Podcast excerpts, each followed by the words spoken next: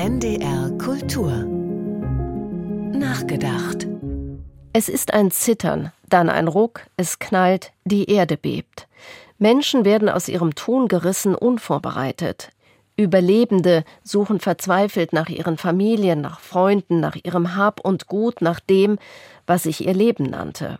Nichts ist mehr so, wie es noch Sekunden, Minuten zuvor war. Häuser, Straßenzüge sind zerstört, Dörfer im hohen Atlasgebirge verschüttet, auch Städte wie Marrakesch oder Agadir betroffen. Nur Stunden später tobt ein Hurrikan im benachbarten Libyen. Wassermassen spülen Menschen, Häuser, Autos ins Meer. Als Jahrhundertkatastrophen werden bereits beide Naturkatastrophen etikettiert. Während man in Marokko, kurz darauf in Libyen erst einmal begann, die Lage zu sortieren, fand im indischen Neu-Delhi der G20-Gipfel statt. Der Gipfel, der nach dem Finanzkollaps 2008 ins Leben gerufen wurde, um die Welt zu retten. 20 Länder einigten sich auf neue Regeln. Nie mehr sollte ein solches Ökonomiedesaster passieren.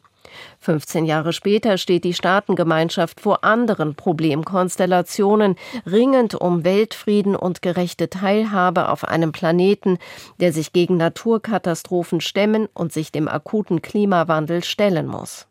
Vor Beginn des Gipfels in Neu-Delhi mahnte UN-Generalsekretär Guterres, dass das Klima schneller implodiere, als wir mit extremen Wetterereignissen, die jeden Winkel des Planeten treffen, fertig werden können. Und das Naturdrama in Nordafrika zeigt, die Katastrophen ereignen sich in kürzester Zeit parallel. Hier bebt die Erde, Dort wüten Starkregen Überflutungen.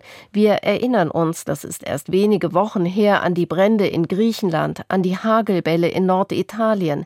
Menschen werden durch die Natur und das Klima in existenzielle Krisensituationen gerissen. Und Marokko, Libyen sind Beispiele dafür, dass sich die Trennung von Naturereignis und Klimawandel nicht mehr haarscharf leisten lässt. Klimaforscher erkennen längst einen Zusammenhang, sehen die multikausale Gemengelage von regionaler Geographie, Klimawandel, aber auch Armut, politischen Unruhen, mangelnder Infrastruktur, fehlenden Warnsystemen. Menschen müssen auf die mehr oder weniger planbaren und unplanbaren Katastrophen vorbereitet sein. Dafür zu sorgen ist ein oberstes Ziel der Staatengemeinschaft. Und dann diese Seite vor Ort. Während logistische internationale Hilfe dringend weiter benötigt wird, helfen Menschen aus eigenem Antrieb, aus Empathie, aus selbst erlebter Not. Die Solidarität aus den libyschen und marokkanischen Nachbarstädten ist tatkräftig und berührend. Einkaufswägen werden in Supermärkten mit Lebensmitteln, Wasservorräten, Windeln gefüllt, Menschen machen sich auf den Weg in die Katastrophengebiete. Hoffentlich erreicht die Hilfe möglichst viele Menschen.